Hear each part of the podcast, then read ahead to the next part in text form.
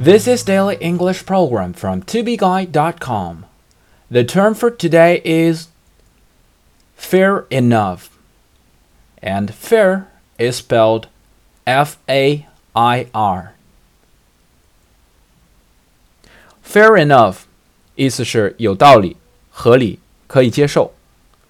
通常呢，美国人在对方提出一个条件或者是一项要求的时候呢， 以 fair enough 作答，以表示对该条件的接受。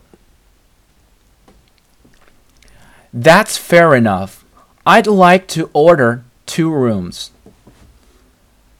挺不错的，我打算订两间房。That's fair enough.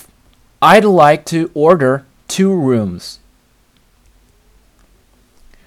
There are many people who believe it's fair enough to slightly increase the tax rate. 很多人认为略微增加税率可以接受。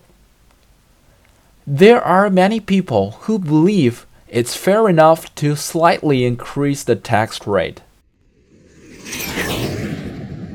Dad, I finished all my schoolwork. Can I watch my favorite TV show at this moment? Um, how long? Half an hour. Okay, fair enough. Uh, what about one and a half? For more video series of my show, please check out my website at tubeguy.com or follow us on WeChat.